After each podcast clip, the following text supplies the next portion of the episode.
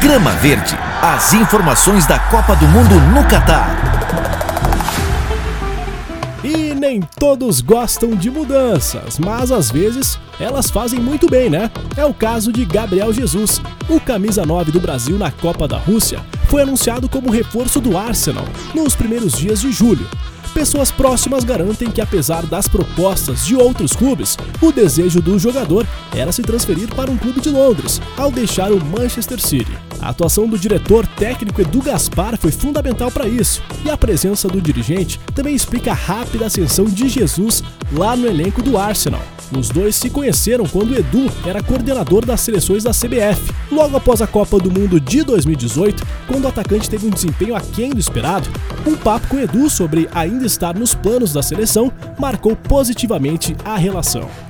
E tem mais: o sonho de ser o 9 do Brasil no Catar foi determinante para que Gabriel Jesus se transferisse para o Arsenal. Aliás, os números da arrancada impressionam e credenciam o atacante para o Mundial deste ano. Nos primeiros sete jogos, o centroavante marcou nove gols. Daqui a pouco eu tô de volta com mais informações da Copa do Mundo do Catar. Araque Cariban! Grama Verde, as informações da Copa do Mundo no Catar.